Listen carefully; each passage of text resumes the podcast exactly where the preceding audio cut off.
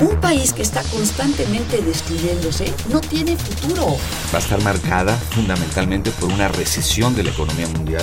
Yo hablo del autoritarismo hasta nuestros días. Radio UNAM. Radio UNAM.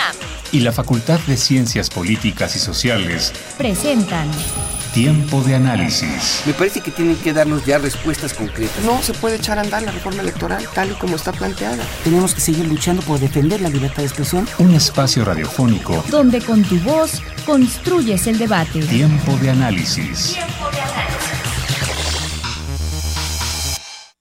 Hola, ¿qué tal? Buenas noches. Les saluda Miguel Tajobase. Esto es Tiempo de Análisis, el programa radiofónico de la Facultad de Ciencias Políticas y Sociales y estamos transmitiendo en esta tarde de lluvia y granizo en esta ciudad a través del 860 de la amplitud modulada y vía internet en www.radiounam.unam.mx. Nuestros teléfonos en cabina por si se quieren comunicar con nosotros, expresar alguna inquietud con nuestra invitada esta noche son el 55 36 89 89 y la alada sin costo el 01800 505 26 88. En redes sociales pueden encontrarnos en Twitter, arroba tiempo análisis, y en Facebook, Facultad de Ciencias Políticas y Sociales, guion UNAM. Si les gustó algunos de nuestros programas anteriores, los invitamos a que los escuchen en www.políticas.unam.mx. Esta noche en Tiempo de Análisis hablaremos sobre la discriminación a los pueblos afrodescendientes en México y para ellos contamos con la presencia de Gabriel Iturralde, que es maestra en antropología y profesora en la Facultad de Filosofía y Letras. También eh, pertenece al Programa Nacional de Investigación Afrodescendientes, y afrodescendientes y Diversidad Cultural de la Coordinación Nacional del Instituto Nacional de Antropología e Historia. Entre las muchas otras cosas que también hace, pertenece a una ONG que se llama Afrodescendencias en México, Asociación Civil. Gabriela, buenas noches, bienvenida. Gracias, Miguel. Buenas noches. Bueno, tenemos también que recordar que ya estuvo con nosotros el año pasado, hace como siete, ocho meses, nueve meses, algo por el estilo. Así que me gustaría empezar con un repaso. ¿Qué te parecería? Bueno, me parece muy bien, Miguel. Muchas gracias. Gracias por la invitación a este espacio que, que agradezco y que felicito. ¿no? De, de, entrada, que se mantenga este espacio. Bueno, recordar que el, el año pasado em, este, hicimos un programa que era una especie de introducción al tema, ¿no? Decíamos que la, la presencia de población afrodescendiente en México se conoce poco, se sabe poco, porque no está incluida en la historia oficial o está incluida de manera muy marginal, este, y a lo largo de la historia del siglo XIX y XX no se ha incorporado a la idea de lo que constituye la nación, que México es una nación constituida por mestizos, por pueblos indígenas, etcétera, no se ha incorporado la idea de que también en el pasado y en el presente hay personas y comunidades de origen africano, afrodescendientes, que es lo que diríamos, que más precisamente hoy llamaríamos afromexicanos. ¿No? Eso recordábamos, recordábamos también otra cosa, que es, son comunidades y pueblos que en el pasado histórico llegaron en calidad, en su mayoría en calidad de esclavizados en el periodo virreinal que se ubicaron en todo el, espectro territorial de lo que hoy es México y que entonces podemos pensar que a diferencia de lo que las ideas comunes piensan, que las personas afrodescendientes, afromexicanas o negras, como son conocidas coloquialmente, están solo en las costas, ¿no? Esa es la idea en Veracruz, en Guerrero, en la costa en Oaxaca, pero también hay que saberlo, pensarlo, reflexionar sobre eso, que, estuvieron en todo el territorio y que hoy su presencia también puede estar en todo el, el territorio nacional, ¿no? Esa es otra de las cosas que, que comentamos. Este, también recordamos un poco para hacer una, un repaso general, decir, bueno, las comunidades más visibles hoy en día efectivamente están en Guerrero y Oaxaca, en la región que llamamos Costa Chica, que se ubica al sur de Acapulco, en la franja costera y hasta Huatulco, más o menos. Y ahí hay comunidades más visibles que en otras regiones. Y son comunidades que están muy organizadas en en asociaciones civiles, en organizaciones sociales y que están llevando adelante una lucha por el reconocimiento del pasado y del presente de los afrodescendientes muy importante. También hay población afrodescendiente visible en la Costa Grande, de Guerrero, que es la parte más bien de Acapulco hacia el norte, y esa se vincula de alguna manera con la Tierra Caliente Michoacana también la Tierra Caliente Guerrero y de Michoacán. Es muy interesante porque las crónicas de viajeros del siglo XIX que han recorrido esos espacios, ¿no? que han recorrido esos territorios, dan cuenta de la presencia en el siglo XIX de estos grupos de población. Recordar que también Veracruz es un espacio en donde la presencia afro es significativa, no solo en el puerto o solamente como herencia cultural en la música jarocha, sino también en familias y comunidades en la zona de Tamiagua, por ejemplo, o en la zona del Sotavento veracruzano, incluso en una región de la que normalmente hablamos poco, que es la cañada que está ubicada justamente entre entre Veracruz y Oaxaca, ¿no? Hacia en la cuenca del Papaloapan, hacia arriba, ¿no? De la sierra. Entonces, ahí también en Tabasco, en Yucatán, en Chiapas, en Campeche, en el Bajío, en Durango y en Coahuila, en donde hay una comunidad muy interesante que es la comunidad de los negros mascogos, ¿no? Que se llaman así y que migraron a México en, a mediados del siglo XIX. Entonces, tenemos un amplio espectro de población afrodescendiente y muy diversas maneras de ser afrodescendiente en México, ¿no? Esa era el,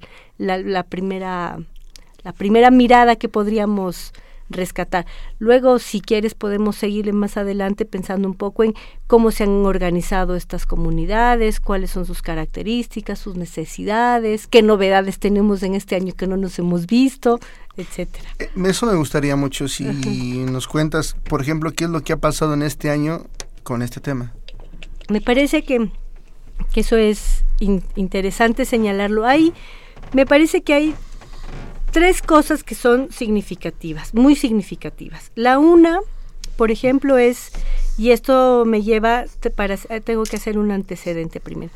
Este, como podemos saber hoy en día, el México está considerado un país o una nación pluricultural. ¿no? El artículo segundo de la Constitución reconoce que México es un país pluricultural y que su pluriculturalidad está asentada o compuesta básicamente por la presencia de pueblos indígenas, ¿no? Ahora, hay un reclamo muy importante de las poblaciones afrodescendientes que dice, bueno, reconózcanos a nosotros también, ¿no? La pluriculturalidad de la nación no solamente está asentada en pueblos indígenas, sino también en este, esta población de origen africano que llegó de manera forzada al territorio que hoy es México y que está aquí desde antes de la formación de la nación, ¿no? Que eso es muy importante y que ha contribuido económica, social y culturalmente a la formación de la nación.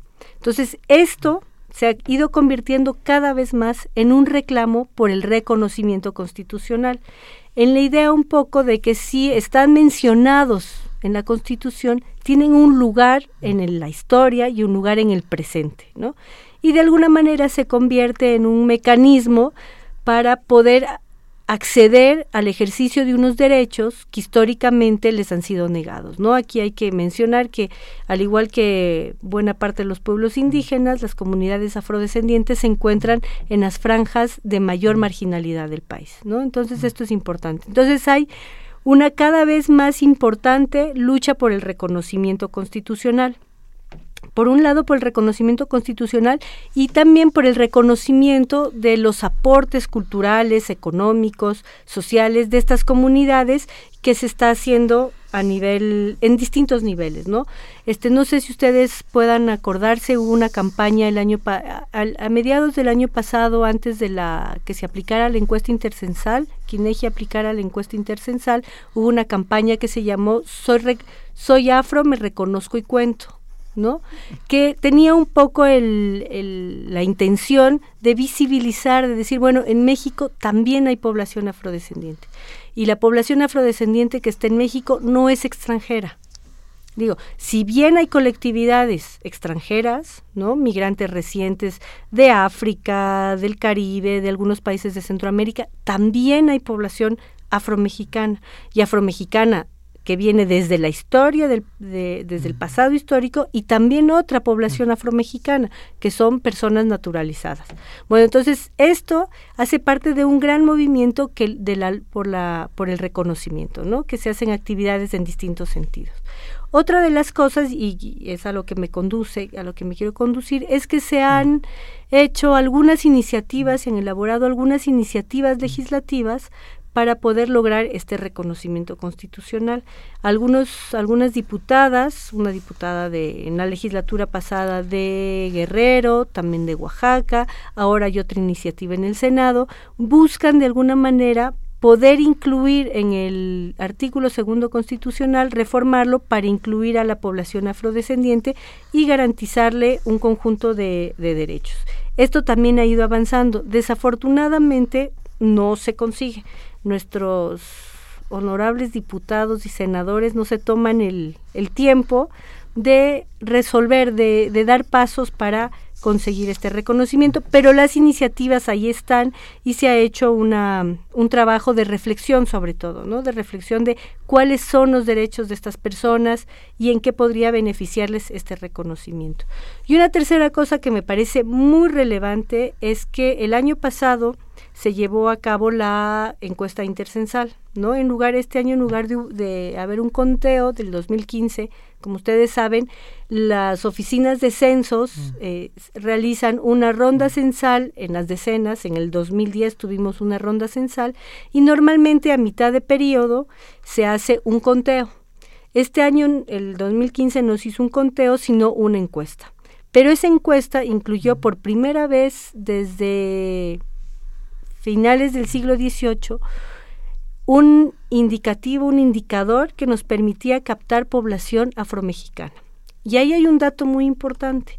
Hay cerca de un millón trescientas mil personas que se reconocen como afromexicanas, afrodescendientes, negras, etcétera. Eso quiere decir que sí hay, o sea, contrariamente a lo que mucha gente dice, hay un número, claro, no es un gran volumen, pero es un número importante, significativo de personas que se reconocen identitariamente como afromexicanas. ¿no? Entonces eso nos plantea varios retos. Están obviamente ubicados en Guerrero y Oaxaca, en Veracruz, en el Estado de México, y esto podría ser un dato sorprendente, pero si uno atiende a la migración interna y a los lugares donde se ubican los migrantes que vienen de algunas regiones del país a la Ciudad de México, pues se ubican en esta franja conurbada alrededor de la Ciudad de México, ¿no? Y se capta ahí esta población. También hay datos muy relevantes, por ejemplo, de personas que se reconocen al mismo tiempo indígenas y afrodescendientes personas que se reconocen como afrodescendientes y reconocen hablar una lengua como el amuzgo, por ejemplo, o como el mixteco, ¿no?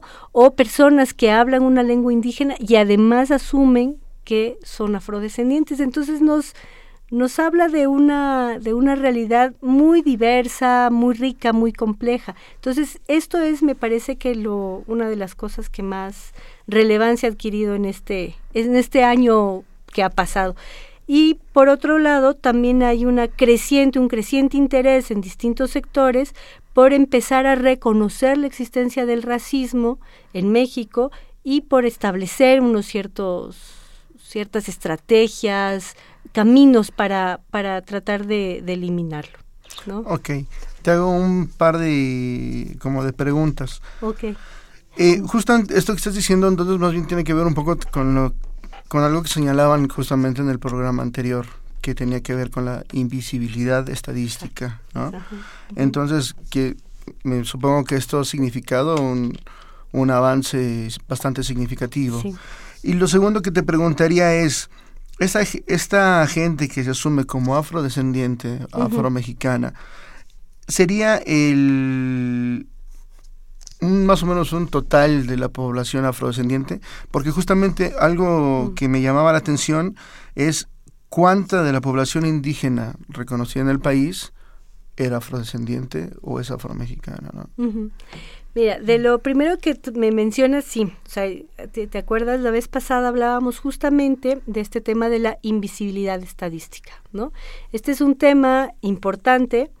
¿Por, ¿Por qué son importantes las estadísticas? las estadísticas, en, en, términos generales, las que realiza el Estado, por ejemplo, sobre las estadísticas demográficas, son un elemento necesario para la planeación de políticas públicas. Claro. ¿No? Entonces, es, ese es la, el, el vínculo. El hecho de que se haya incluido la pregunta en encuesta intercensal, obviamente es un gran paso por esto. Primero porque nos habla de que las personas que nos dedicamos a esto, las colectividades que reclaman el reconocimiento, no somos unos fantasmas o no estamos un poco actuando en el vacío, ¿no? Sino diciendo, sí hay una población concreta que se reconoce, Sobre la que además el Estado tiene una responsabilidad y tiene que desarrollar un conjunto de políticas. Esta es una, esta es una cosa. La otra es decir que esto es muy importante, es que si bien es un, una primera, un primer paso que se hace, porque fíjate, en las, en las recomendaciones internacionales, por ejemplo, en el plan de acción de Durban, que es como uno de los instrumentos más importantes sobre derechos de las personas y las colectividades afrodescendientes. Así como en una recomendación que le hizo el comité de CERT, que es el comité que sigue las, la aplicación de la Convención Internacional para eliminar la discriminación, el racismo y la discriminación racial, se, se recomienda a los estados incluir, además de en los censos, en todos sus instrumentos estadísticos, indicadores que nos permitan captar la diversidad cultural, pueblos indígenas, afrodescendientes y otro tipo de colectividades, si haría falta, ¿no? Este, pero en América Latina en general se refieren a pueblos indígenas y afrodescendientes. Eso querría decir, por ejemplo, que las encuestas de los, del Instituto Mexicano del Seguro Social, del ISTE, de los programas de atención, de la CEP, etcétera, tuvieran un indicador para captar y eso nos permitiría tener un poco más de conocimiento sobre acceso a servicios, Claro. sobre ejercicio de derechos, sobre dónde están los grandes vacíos en la atención. Entonces, como muy bien tú lo decías, es un avance significativo, pero todavía no es todo lo que hace falta. Ahora, otra de las cosas, y está ligada con la pregunta que tú que me hacías después, tiene que ver con que esta primera pregunta, este primer ejercicio, se realizó sin demasiada información para la población. Y aquí hay un dato que es interesante. Uno, las personas afrodescendientes no necesariamente se reconocen como tales, porque hay que considerar que es una identidad que a lo largo de la historia ha estado estigmatizada. Claro. ¿no? Se considera, casi siempre si uno pregunta, si uno dice la palabra esclavo, uno se imagina una persona negra, ¿no? Claro. Le vienen a la mente las imágenes de las películas sobre esclavización, ¿no? Sobre esclavos, personas encadenadas, viviendo en ínfimas condiciones, etcétera. Uno no quiere reconocerse en eso, ¿no? Es duro reconocerse en eso. Otra cosa, también normalmente es una identidad estigmatizada en el sentido de que está asociada a la violencia. Si vemos, pensemos en las películas, ¿no? Los personajes malos, feos, dedicados al crimen, mafiosos, etcétera, casi siempre son sí. afroamericanos, ¿no? Claro. Son personas negras. Entonces tampoco es una identidad muy bien, muy bien posicionada, digamos. Entonces se requiere previamente a levantar una encuesta, realizar una gran campaña de sensibilización, una campaña que dé cuenta de otros aspectos de lo que significa ser negro, ser afrodescendiente, ¿no? Por ejemplo, en México haría falta una, primero una campaña que nos diga, bueno, aquí también hay afrodescendientes, ese es el primer punto. Luego, estas personas, si bien fueron esclavizadas, fueron maltratadas, fueron desprendidas de sus territorios originales, también tuvieron otras posibilidades, ¿no? Claro. También tuvieron unas experiencias distintas. Y, y en ese sentido, como, como me lo decías, es probable que haya subregistro. O sea, la cifra que tenemos, que es una cifra no, no mala, 1 punto, equivale al 1.2% de la población, ¿no? Obviamente es pequeñito, ¿no?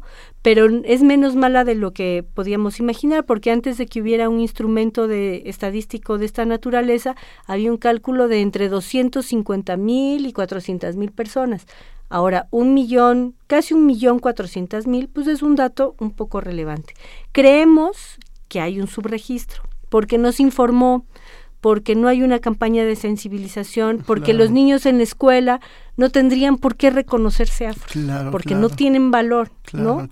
¿no? Entonces, este, sí hay un subregistro. Cuando tú decías cuánta de la población indígena, cuánta de la población captada como indígena podría ser captada como afrodescendiente, pues ahí hay un tema, ¿no? Hay un tema que hay que ver.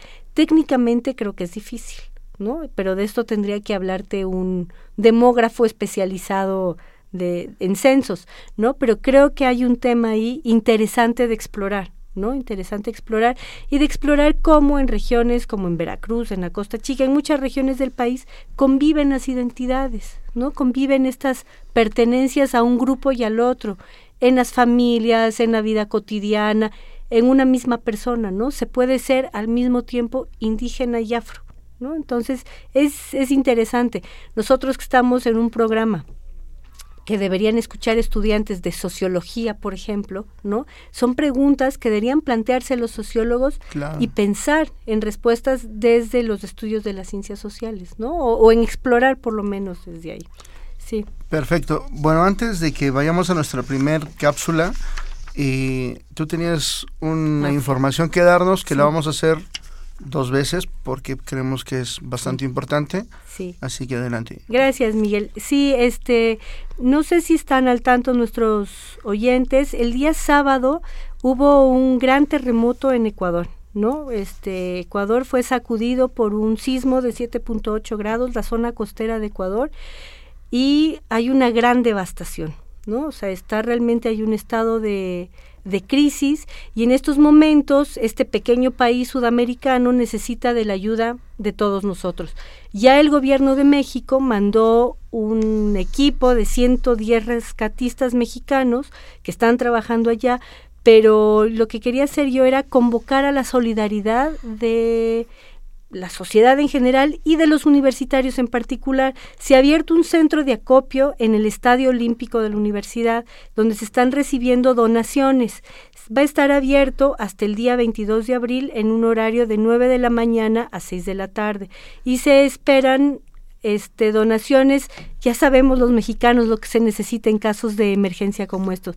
Alimentos no perecederos, por ejemplo, enlatados, granos secos, arroz, azúcar, aceite, este, barras energéticas, leche en polvo. También se agradece la donación de agua embotellada, por ejemplo, tiendas de campaña, frazadas, toldos, repelente, este, medicamentos, o sea, geles antibacteriales, pañales y artículos de aseo personal en general, ¿no? Entonces es una convocatoria a que si calculamos todos los que somos los universitarios y cada uno llevamos un kilo de algo, sumamos un gran acopio, ¿no? entonces, entonces solamente aprovechar este espacio para eso. Perfecto. Para finalizar el programa vamos a volver a repetir la invitación y pues vamos a nuestra cápsula este y volvemos.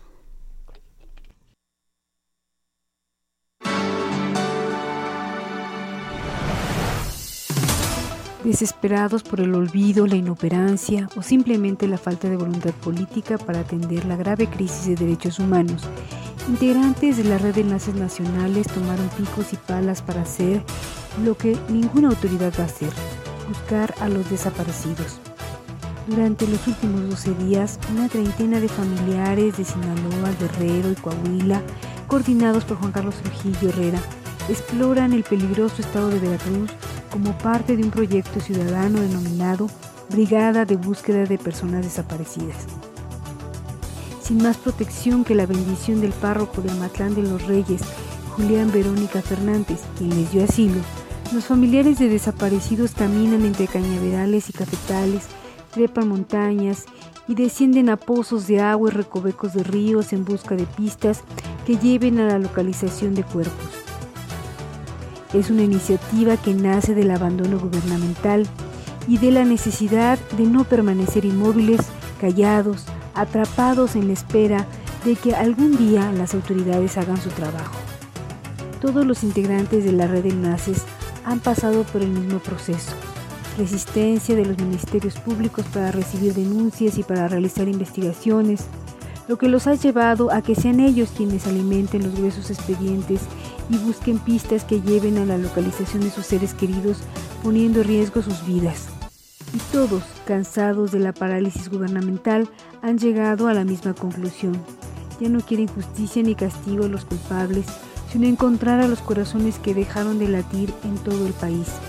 La certeza de que en México no habrá justicia, expresada en esta movilización ciudadana, es una muestra más del fracaso de las instituciones de procuración y administración de justicia en esta crisis de derechos humanos a la que no se le ve fin. Para tiempo de análisis, Gloria Leticia Díaz.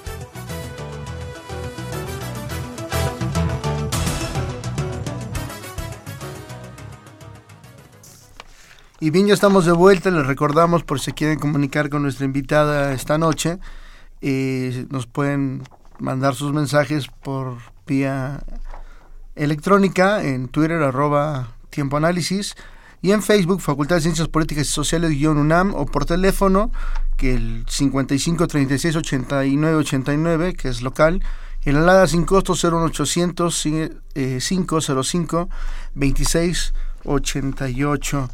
Este, Gabriela, te, justamente como que siguiendo con este tema de los datos, te preguntaría si hay algo por el estilo en acerca de la población afrodescendiente, o afromexicana en materia de salud, en materia educativa, en materia laboral. Este, sí, Miguel, mira, la encuesta intercensal aporta algunos datos en este sentido. No están todos desagregados, pero sí muestra algunos datos interesantes. Por ejemplo, tenemos datos sobre escolaridad, datos sobre, eh, por ejemplo, incidencia de embarazo adolescente, este, sobre dedicación laboral, o sea, sobre el PEA, ¿no? Fuerza, este, población económicamente activa, etcétera. No tengo, y eso sí es un error de mi parte, no tengo el dato exacto aquí a la mano. Este, eh, los datos de la encuesta intercensal están disponibles en la página del INEGI. Y según sé, El INEGI está trabajando en producir un material de difusión con los datos estadísticos más relevantes sobre población afromexicana. También INEGI hizo en Oaxaca hace un par de años una encuesta mm, de características socioeconómicas de la población afromexicana. Y hay también algunos estudios que nos permiten saber cuáles son las características más generales o comunes de estas comunidades. Como te mencionaba hace un rato, este, las en general las comunidades afromexicanas más visibles y ahorita si quieres nos detenemos un poco más en esto de más visibles comparten con los pueblos indígenas de Guerrero, de Oaxaca, en Veracruz, etcétera, condiciones de que la CONAPO, que el, no, la, sino el CONAPO, califica como de alta o muy alta marginalidad. ¿Qué quiere decir esto?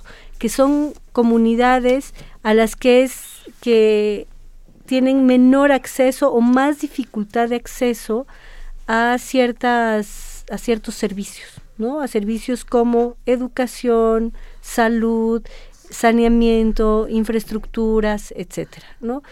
Y esto no es no es casual, pues, ¿no? O sea, esto es importante tenerlo en mente. Son comunidades que viven en lo que normalmente imaginamos lugares más alejados, que no están tan alejados.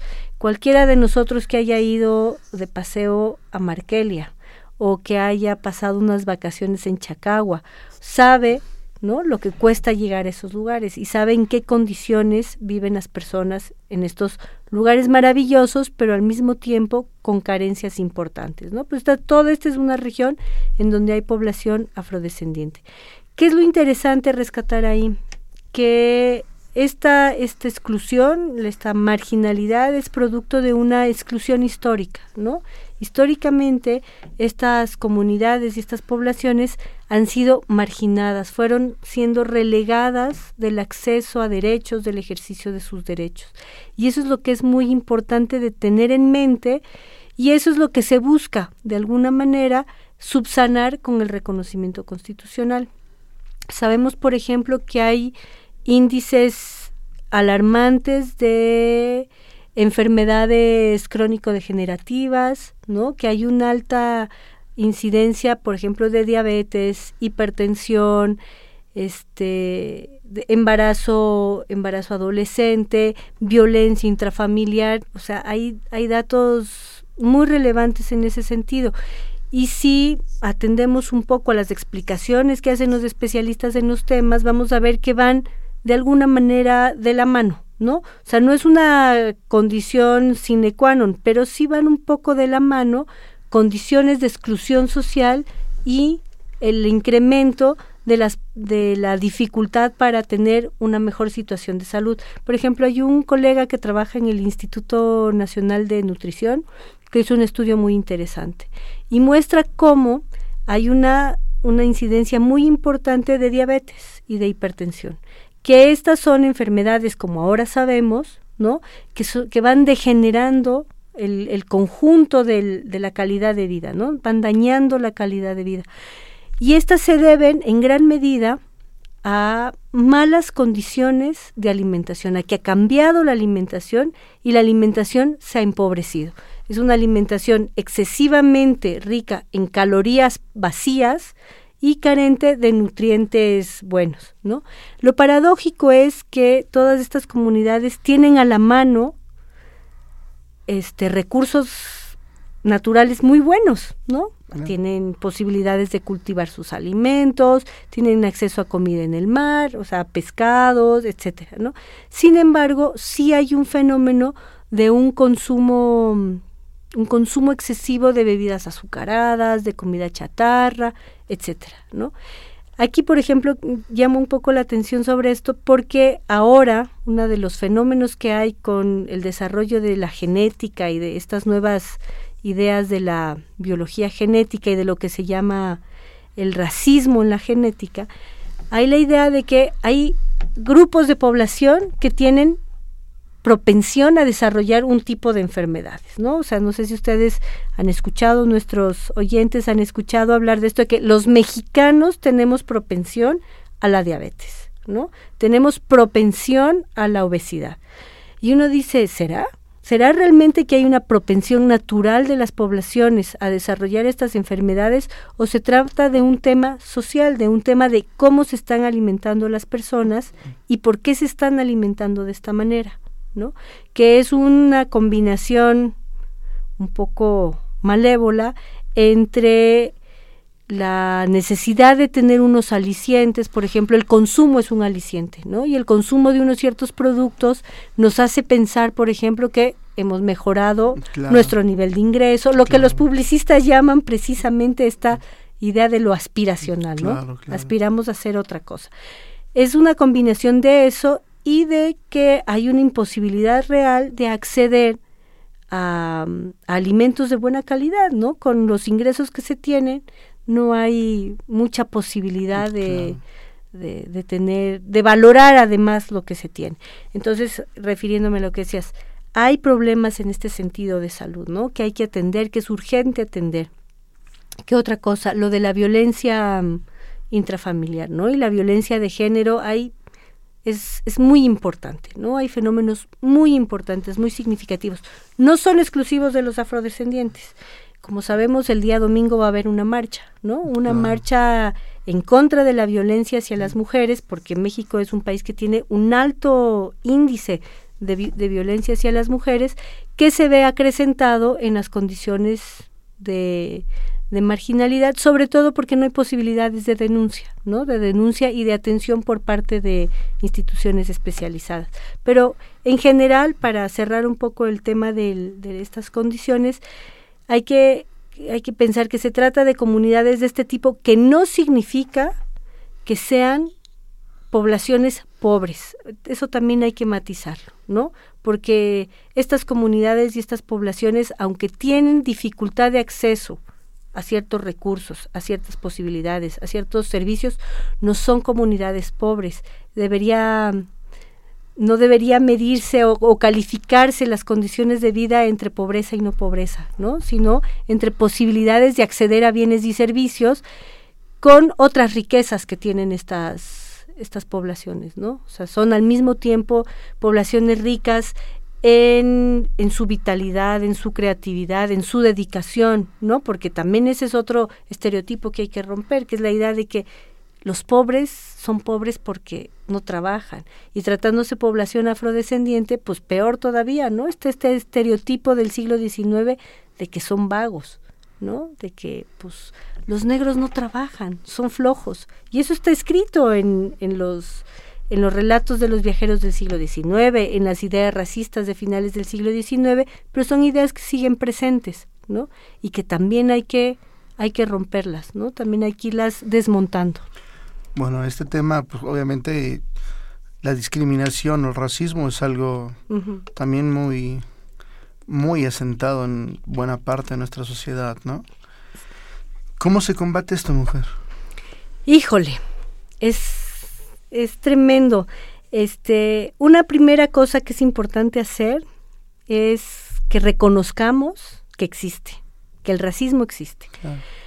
Esto suena como una obviedad, ¿no? Pero no es una obviedad en México y en general en los países de América Latina, pero en México hay una cierta tradición o una cierta idea generalizada de que no es un país racista.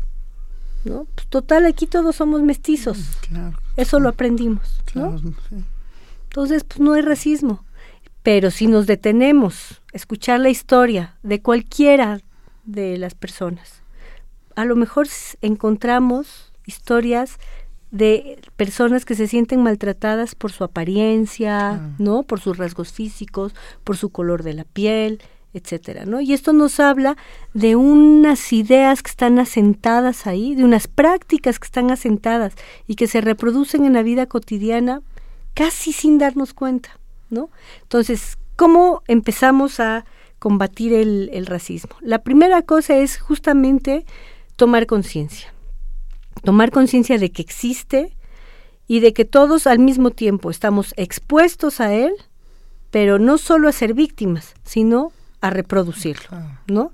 Y a reproducirlo en cómo nos referimos a las otras personas, cómo las calificamos, ¿no? O sea, ahí, ¿qué, qué palabras usamos cuando queremos denigrar a una persona? Solamente pensemos en eso, ¿no? Hay que eh, tomar conciencia de eso. Y no solamente tomarlo conciencia, que es muy importante al nivel de la vida cotidiana, de la vida de cada uno de nosotros como personas de la calle, diríamos, ¿no? Sino en los otros niveles, y esto me parece que también es muy necesario. ¿En qué niveles me refiero? Por ejemplo, en el trabajo académico, ya que estamos en un espacio universitario, esto es muy importante, porque las ciencias sociales en México en general, hasta hace no pocos años, se, les parecía que era un desperdicio de tiempo estudiar temas relativos al racismo en México. Les parecía una necedad, un innecesario, ¿no? Es decir, racismo aquí no hay, racismo en Estados Unidos, ¿no? O racismo en Brasil, porque ahí hay mucha población negra. Pero en México no hay racismo, ¿no? Porque además, pues no hay negros, ¿no? O sea, y claro, esto se ha ido, poco a poco, se ha ido desmontando. Hay cada vez más interés por estudiar cómo se expresa el racismo hacia los distintos grupos de población, en qué espacio se reproduce el racismo, ¿no? Que no es, no es igual siempre, porque, y ese es uno de los poderes que tiene esta, esta ideología y estas prácticas, que se adaptan, se adaptan a distintos espacios, a distintos sujetos, ¿no? Se adaptan. Entonces, decir, bueno, ¿cómo se expresa, por ejemplo, el racismo en los medios de comunicación? Que es muy importante, por el poder que tienen los medios. La influencia. La influencia que tienen, ¿no? Y digo, no medios de comunicación como este fantástico espacio, sino medios de comunicación en donde no hay un cuidado de cómo se dicen las cosas, qué, qué se está comunicando, qué se quiere comunicar, por ejemplo, o cómo se expresa el racismo en la educación no solamente en el trato que puede darle un niño a otro o un profesor a un alumno, sino en los contenidos educativos, ¿no? En qué ideas están presentes en los libros de texto, por ejemplo, para la educación básica, ¿no? Entonces, se ha empezado a trabajar en, en este sentido. Yo, yo misma este, hago parte hoy, ahora de una red una red temática de CONACID que agrupa a más de 100 investigadores en distintas en distintas áreas, sí es una red transdisciplinar, interdisciplinaria diríamos, hay historiadores, antropólogos, sociólogos, educadores, este biólogos, ¿qué más hay? antropólogos físicos, bueno, un estudian, estudiosos de la literatura. Y una serie de profesionales de distintas instituciones nacionales, de investigación nacionales, y además que tiene estudiantes que estamos dedicados un poco a, por un lado, este, emprender un trabajo de ir analizando más profundamente cómo se expresa el racismo en México, cómo se ha ido construyendo y cuáles son sus características. Y además poder emprender justamente lo que tú me decías, es decir, esto en la práctica, cómo se combate, ¿no? O sea, aparte de la toma de conciencia, ¿qué herramientas tenemos? La educación es una de ellas, ¿no? Y ahí tenemos los universitarios un gran papel que hacer, ¿no? Tenemos mucha responsabilidad, pero también tenemos un papel que cumplir ahí.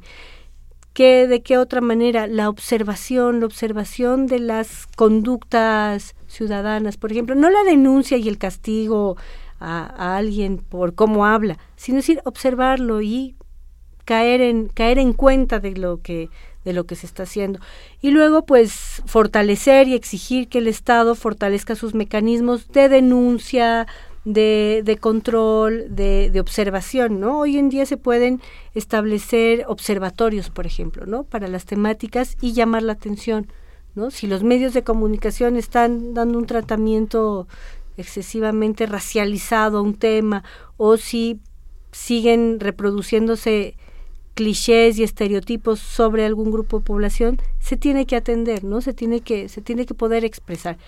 Y la existencia hoy en día de redes sociales es muy importante, ¿no? Es sirven para comunicar, pero ojo, también sirven para reproducir estas ideas, ¿no?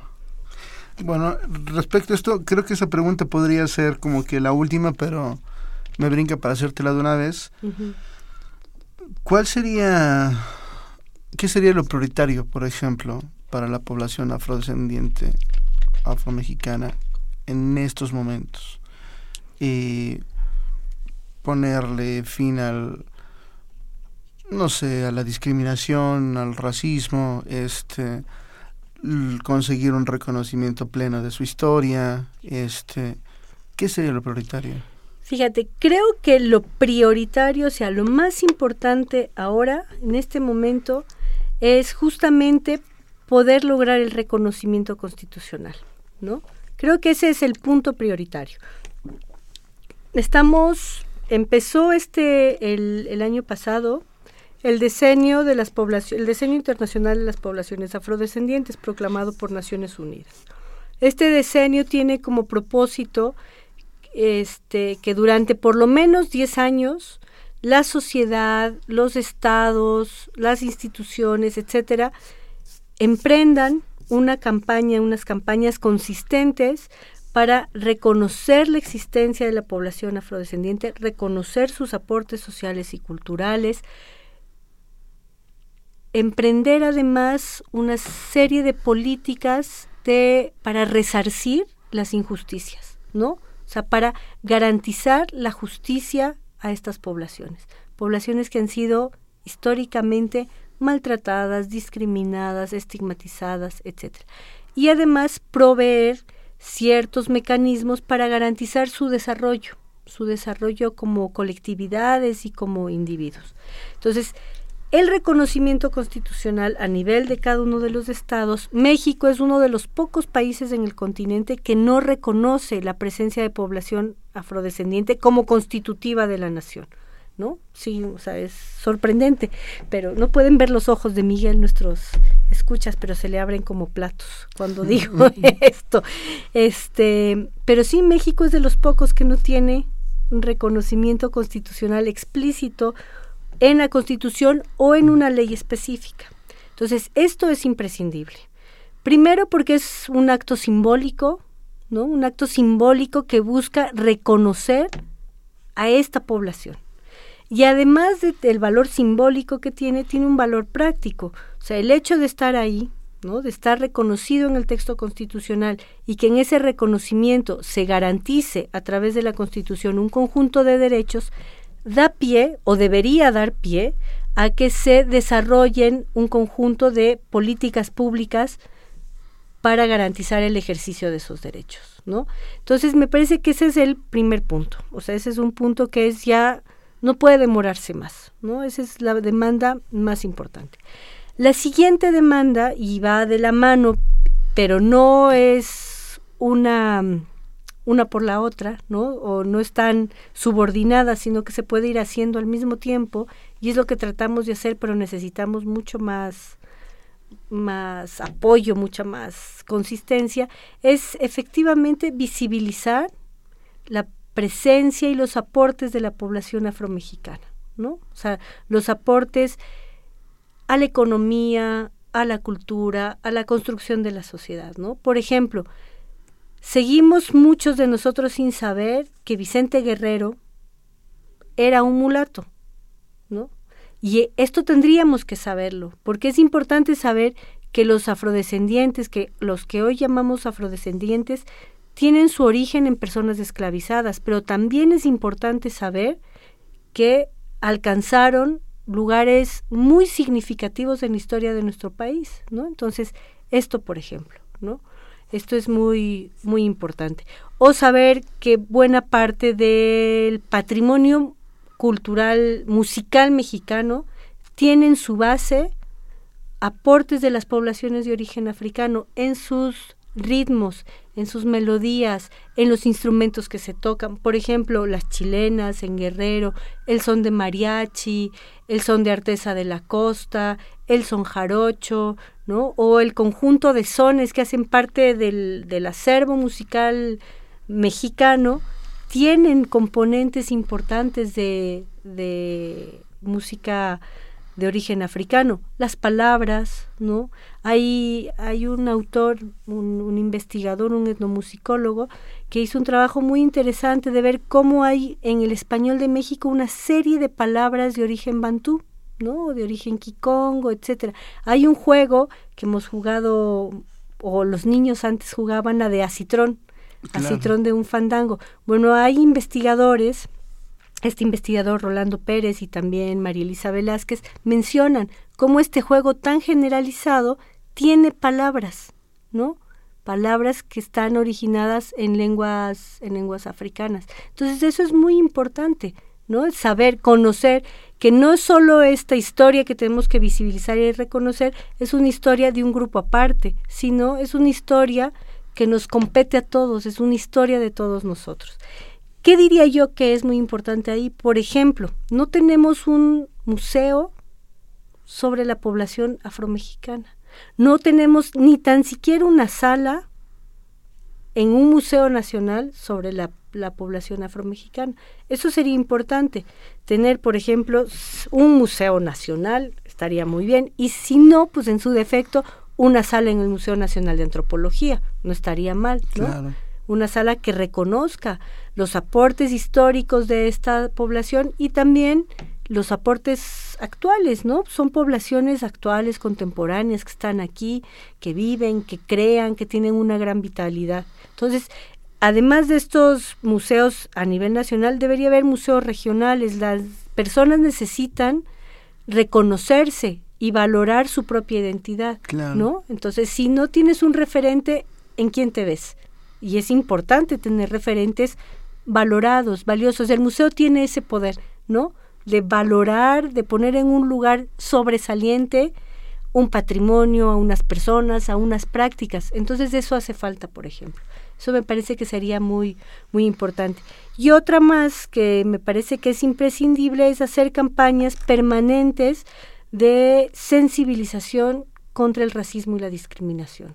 ¿No? contra el racismo y la discriminación racial específicamente. O sea, porque hay diversas formas de discriminación, pero esta forma de discriminación que conjunta las características físicas de una persona con sus con su cultura y con su carácter y con sus cualidades o no, ¿no? inferiorizándola es específica, es particular. Entonces me parece que eso también debería haber, ¿no? Unas campañas permanentes para que como sociedad nos demos cuenta que discriminar y que el racismo son nos dañan a todos, ¿no? Son un problema de todos y nos dañan a todos. ¿No? Entonces esto es, es muy importante. Les, les recomiendo ver en Conapred hicieron un contador, pusieron, montaron en su página un contador de discurso de odio en redes sociales.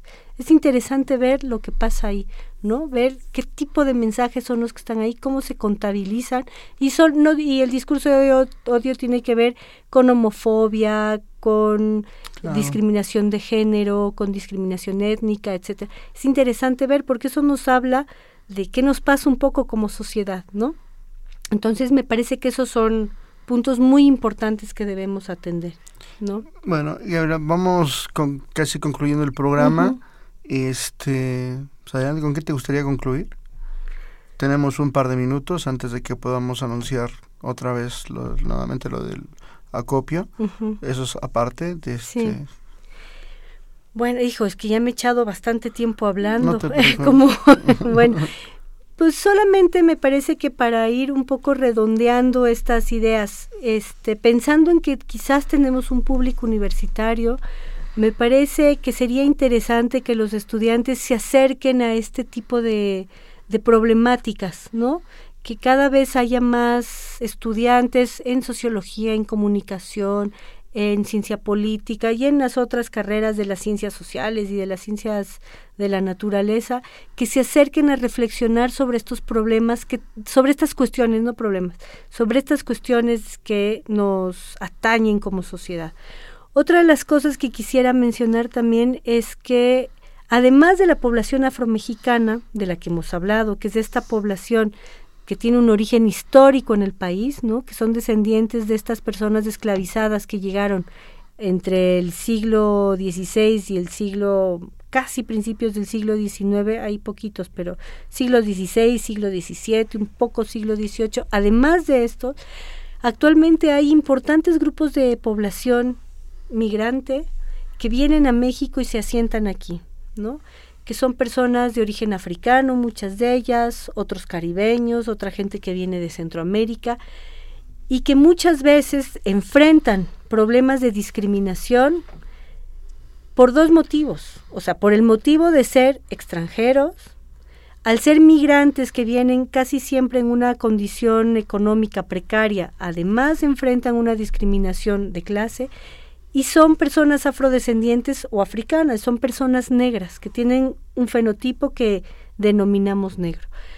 Es importante tomar conciencia de no reproducir estereotipos xenofóbicos, ¿no? Que les atribuyan a estas personas el hecho de ser causantes de problemas mm. o de, de apartarlos, de negarles acceso a trabajo, a vivienda, etcétera, por sus por sus características, ¿no? Entonces este me parece que es un tema que es importante traer a la mente, es decir, y, y hay este, este fenómeno, ¿no? Y cada vez está, es más generalizado, porque este es otro tema en México. México siempre se ha considerado un país de paso de migrantes, o expulsor de migrantes o de paso, pero nunca receptor. Y ahora somos, un, país receptor, somos un país receptor de migración, ¿no? Entonces es muy importante tener esto en mente y de las poblaciones que además luego estas personas vienen, se asientan, hacen familia, se casan con mexicanos y tienen hijos afromexicanos, ¿no? Y hacen parte del enorme mosaico que es este país y que hay que hay que tenerlo en mente, hay que incorporarlo y no no estigmatizarlo, ¿no? O sea, esto quiero decir, y con eso creo que puedo concluir, es decir, no se trata solamente de un comportamiento políticamente correcto, ¿no? No le digas negrito al negrito, ¿no? Sino decir, bueno, valorar a las personas más allá de cómo se ven, ¿no? Más allá de solo cómo se ven, claro. ¿no? Sino valorarlas más integralmente, ¿no? Eso nos puede ayudar a mejorar como, como sociedad, creo yo. Perfectísimo pues repetimos nuevamente y rápidamente el, el bueno gracias Miguel ya te ya desocupo el, el monopolio del, del, micrófono esta noche. Bueno le comentaba en el corte anterior este hubo un terremoto tremendo el día sábado pasado en la costa pacífica en, de Ecuador. Este, este país sudamericano, pequeño país sudamericano, hoy necesita del apoyo de todos nosotros.